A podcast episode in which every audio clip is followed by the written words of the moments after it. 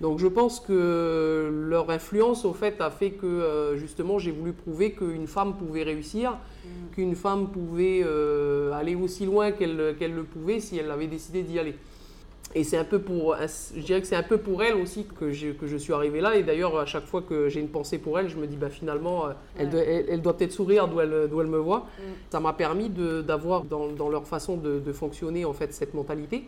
Euh, de ne jamais aussi euh, penser que euh, parce qu'on n'a pas forcément beaucoup de diplômes, on n'est pas capable de réussir.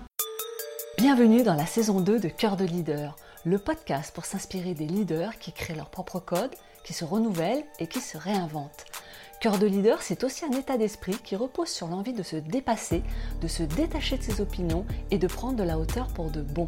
Dirigeant, manager ou entrepreneur, que tu sois débutant ou expert, si tu te reconnais dans cette description, abonne-toi. Ce podcast va devenir ton meilleur allié. Bonjour à tous, bonjour chers auditeurs, je suis très content de vous accueillir parce qu'aujourd'hui je suis avec euh, Valérie euh, Tini. Comment vas-tu euh, Valérie? Ça va très bien, merci.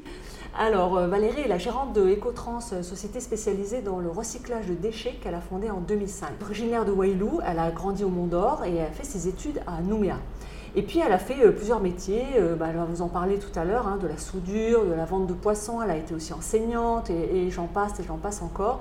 En 2020, elle devient l'actionnaire d'Ecopavement, racheté par euh, sa fille Frédéric. Elle est vice-présidente également du cluster Éco-Construction et elle est vice-présidente de l'association Corail Vivant. Non seulement elle est gérante d'Ecotrans, mais également euh, de OZD, qui fait de la transformation d'organique en engrais et compost, de la future société Isoca, qui va transformer du carton en noix de cellulose pour l'isolation thermique, et de RED, qui est un bureau d'études en conseil et accompagnement euh, de filières de traitement. Alors dis-moi, euh, est-ce que j'ai oublié quelque chose Non, non, je pense que tout, enfin, tout est plus ou moins dit. Euh.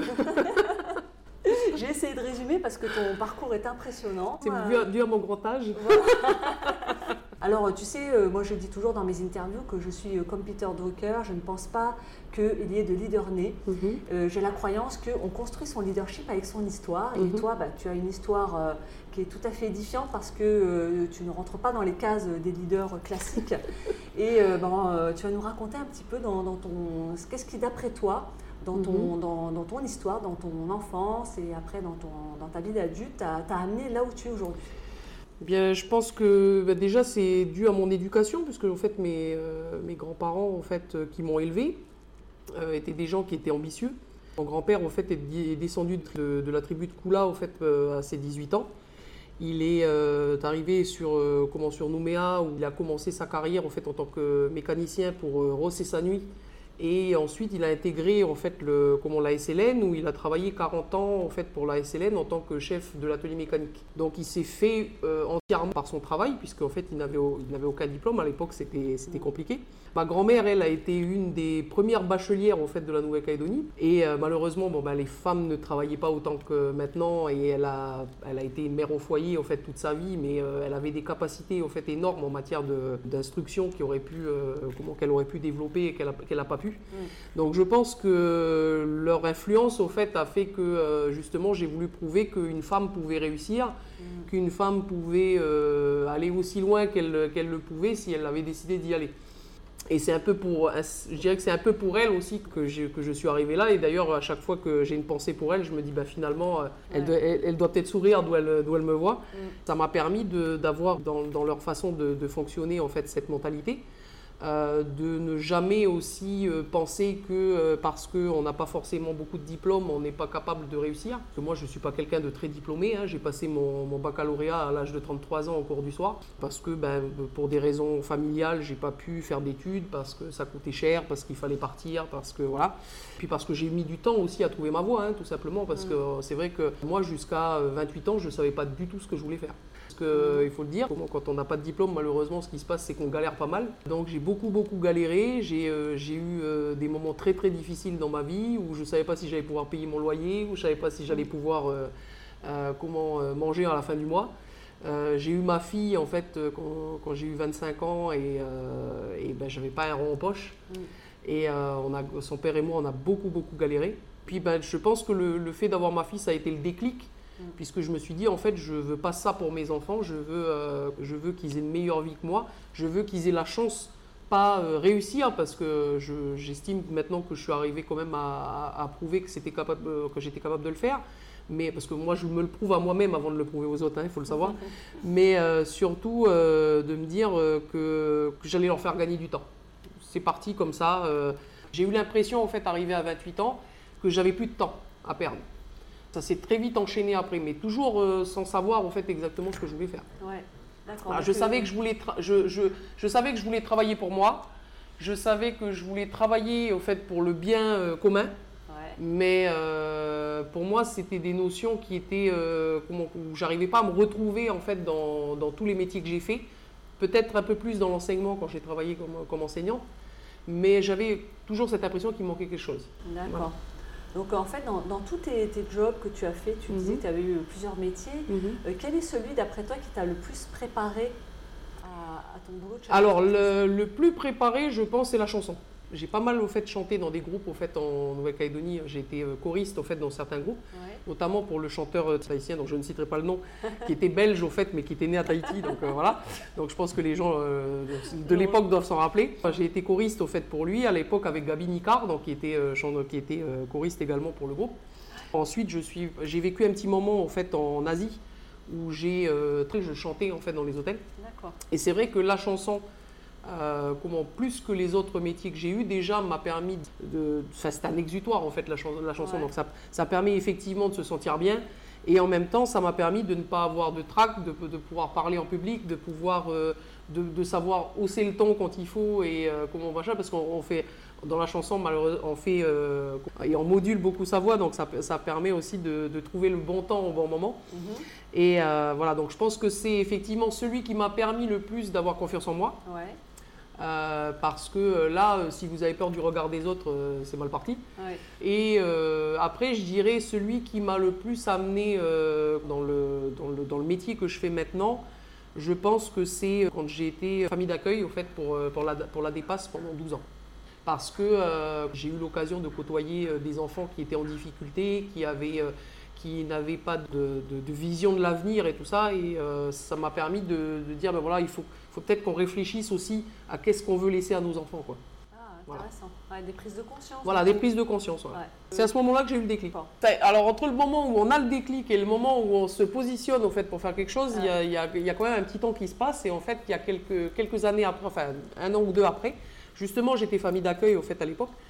Et euh, en allant euh, payer la cantine de mes enfants, en fait, j'ai enfin des enfants que je, je dis mes enfants, mais parce que c'est mes enfants de cœur, mais en fait, c'est des enfants que j'accueillais.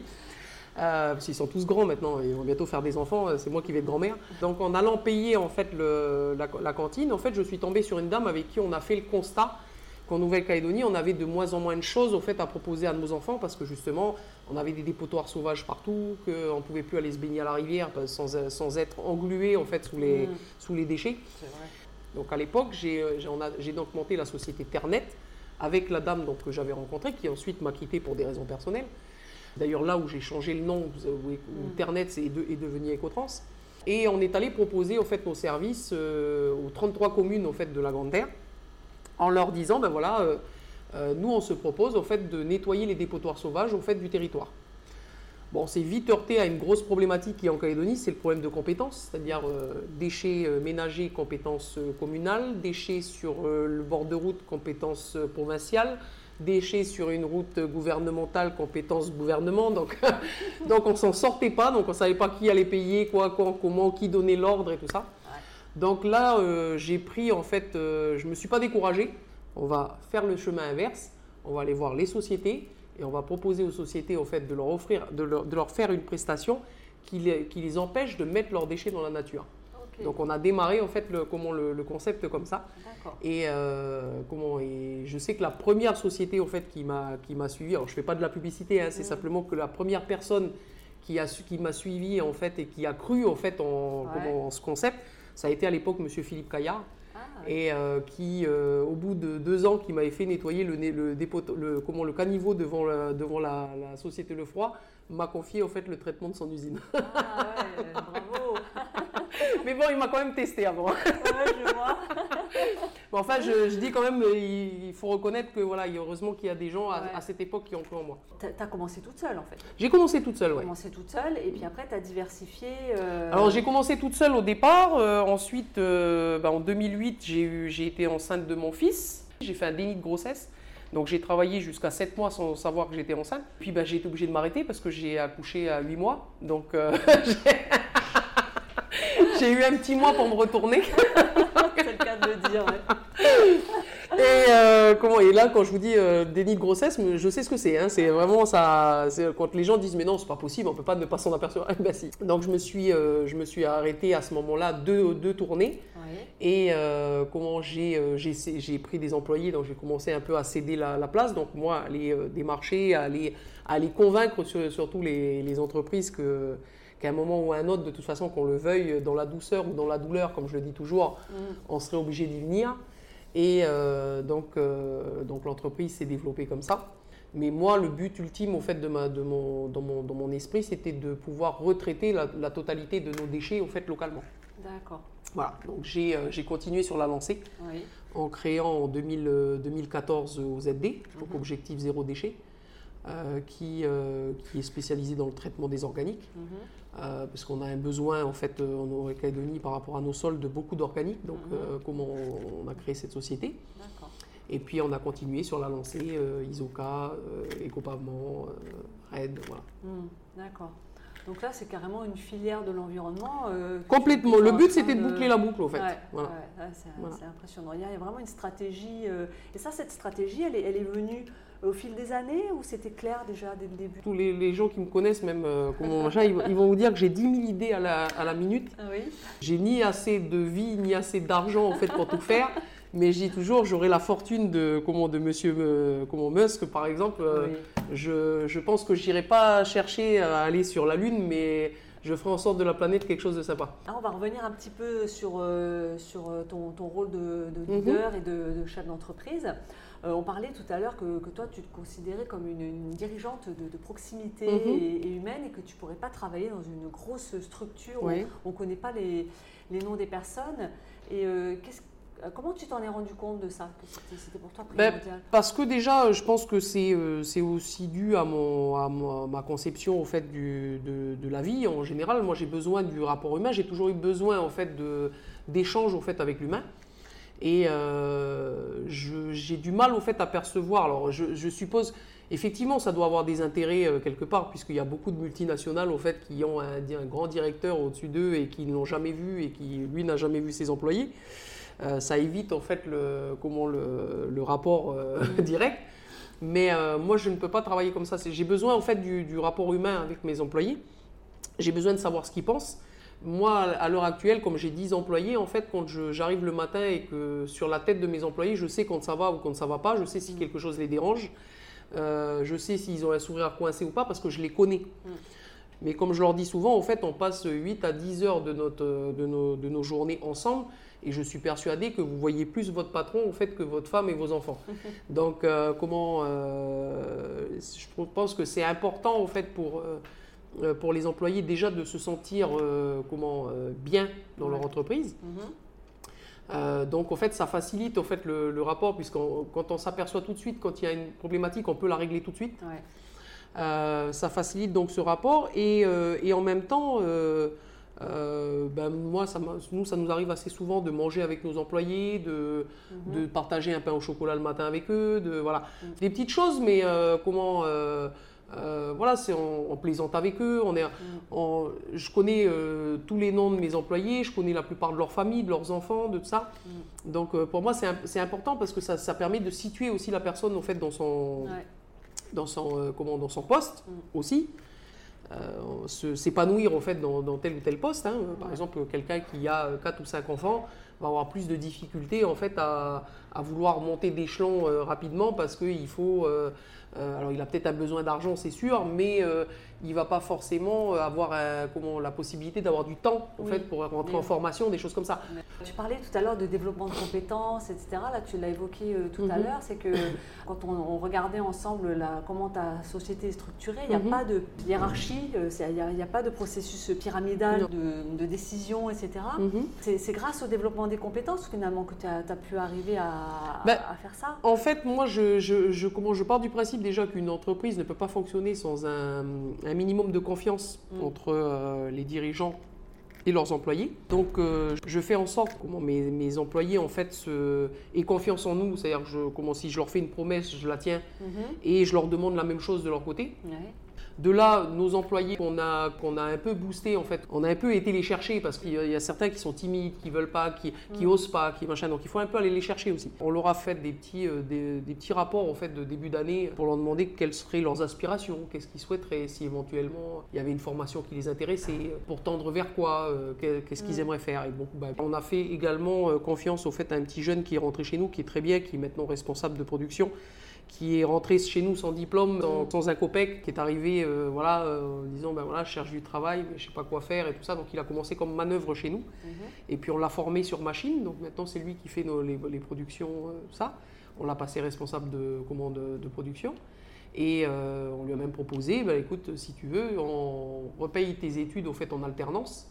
Et euh, tu, tu continues. Bon, bah, après, il y a eu la crise Covid et tout ça, donc ça ne s'est pas fait. Il y avait une branche qui s'ouvrait au fait en logistique dans laquelle il aurait été, je pense, euh, int- intéressant de le mettre, puisque, euh, étant donné qu'on veut au final l'amener à être responsable de doc, donc on voulait lui faire suivre cette... euh, voilà, et il- au fait, il a démarré chez nous, il avait à peine 18 ans, et comment il en a 22-23 maintenant. Mhm.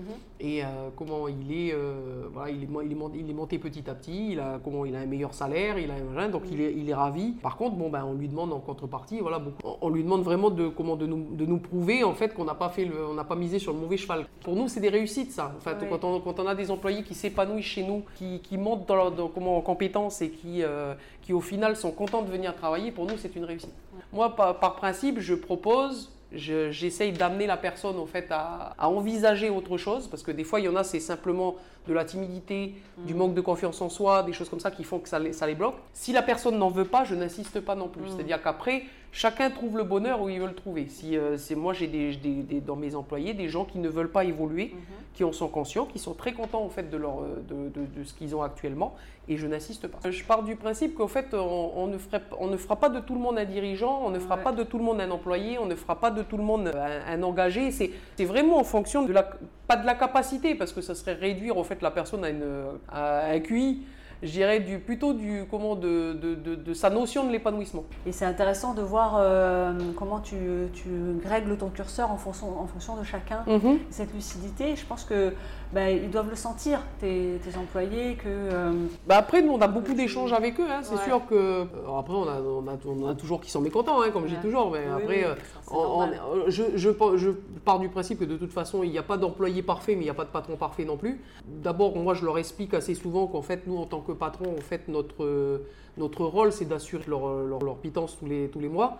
Donc euh, forcément, je vais prendre forcément des décisions qui vont pas plaire à tout le monde. Mais si je le fais, c'est parce que euh, ça, engage une stratégie de l'entreprise qui permet en fait à tout le monde de subsister.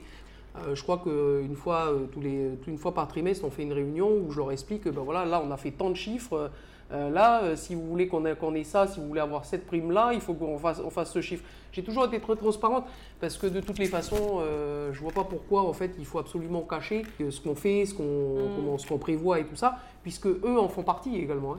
Tu disais aussi que tu as mis en place des, des choses pour, bah, pour améliorer leur, leur vie. Qu'est-ce qui t'a amené à, à proposer ce genre de... de- Bah déjà les massages, c'est parce qu'en fait j'avais j'ai une de mes clientes au fait qui était venue nous proposer en fait de le faire et puis nous ben, on a trouvé ça sympa de pouvoir le proposer à nos à nos employés parce que même si c'est qu'un quart d'heure de détente, ça fait tout de suite la différence. Ouais.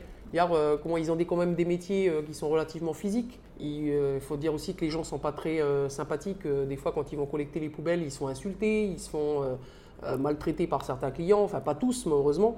Donc, avoir un petit quart d'heure à eux, en fait, où ils ont la musique sur les oreilles, où ils sont sur une table de massage et où le quart d'heure est à eux, on a trouvé que c'était sympathique. Euh, après, les jardins partagés, c'était aussi euh, ben, pour leur permettre, euh, un, de, comment, de, de voir aussi le, le retour de leur travail, puisque nous, on fait des engrais et des composts pour l'agriculture, donc ça aurait été dommage de ne pas les utiliser pour le faire. Et, ils ont mis un bananier, des, comment, des maniocs, Mhm. voilà, des plantes grasses, des choses comme ça. Nous, ça nous sert de showroom en fait pour nos clients qui viennent et on leur dit, ben voyez, là c'est planté comme ça. Et eux, ça leur permet bah, d'avoir euh, comment, euh, des petits légumes en fin de, en fin de mois ou, Mm. ou par trimestre, quoi, selon ce qu'ils ce qu'ils ont planté. On essaye des petites choses comme ça euh, Ouais. pour leur faire plaisir, pour essayer de. Mm. À une époque, j'avais réfléchi aussi à mettre, en, à, mettre, à mettre en place au fait un service de conciergerie pour mes employés. Souvent, ils ne savent pas faire leurs papiers, ils ne savent pas où aller chercher les documents, ils ne savent pas tout ça. Et ça leur, aurait- ça leur aurait permis de, comment, euh, de, comment, de, de ne pas avoir en fait, à, se, à se déplacer. En fait, le service de conciergerie l'aurait fait. Malheureusement, il n'y a pas non plus euh, énormément de services de conciergerie en Calédonie. Je crois que j'en ai trouvé deux, Oui. dont un qui a fermé entre-temps. Mhm. Bon, bah, s'il y a des services de conciergerie qui nous écoutent, hein, Mhm. euh, vous pouvez contacter euh, Valérie Voilà. Platini Oui, avec oui, il n'y a pas de souci. ben, on, essaye, on, est- euh, on oui. essaye de trouver des, voilà, des choses euh, comment, qui, peut, qui peuvent leur rendre service. Ouais. Des petites choses, euh, aller amener leur voiture au garage, euh, Ouais. comment, euh, aller chercher leurs gosses quand, comment, quand ils n'ont pas fini de travailler ou des choses comme ça. Quoi. Ouais, ouais. Ouais, c'est super, c'est vraiment très Voilà. intéressant. Ben, je, je te remercie beaucoup Valérie. Est-ce que toi, Mhm. tu, tu pourrais donner un conseil à, à- à un chef d'entreprise ou à quelqu'un qui veut se lancer dans l'entrepreneuriat sur ben, qu'est-ce que tu donnerais comme, comme premier avis? Si on veut vraiment réussir, il ne faut pas avoir peur de se relever les manches et d'y aller. Quoi. Mhm. Euh, il ne faut pas non plus euh, s'abattre à la moindre difficulté, parce que des difficultés, vous allez en avoir tout le temps. Il ne faut pas avoir peur de se remettre en question, c'est-à-dire de changer son fusil d'épaule quand il faut, parce que des fois on part avec une idée et en fait sur le terrain ça n'est pas du tout ce qu'on imaginait. Et, euh, et surtout pas avoir peur de se salir les mains. Mhm. Voilà. Merci beaucoup pour, euh, pour tous ces bons Merci conseils à vous. qui, je pense, vont, vont aider les, nos auditeurs. Et puis, bah, euh, bah, bon courage, Valérie. pour Merci la bien. suite Et, euh, et puis, à- à tout bientôt. à bientôt.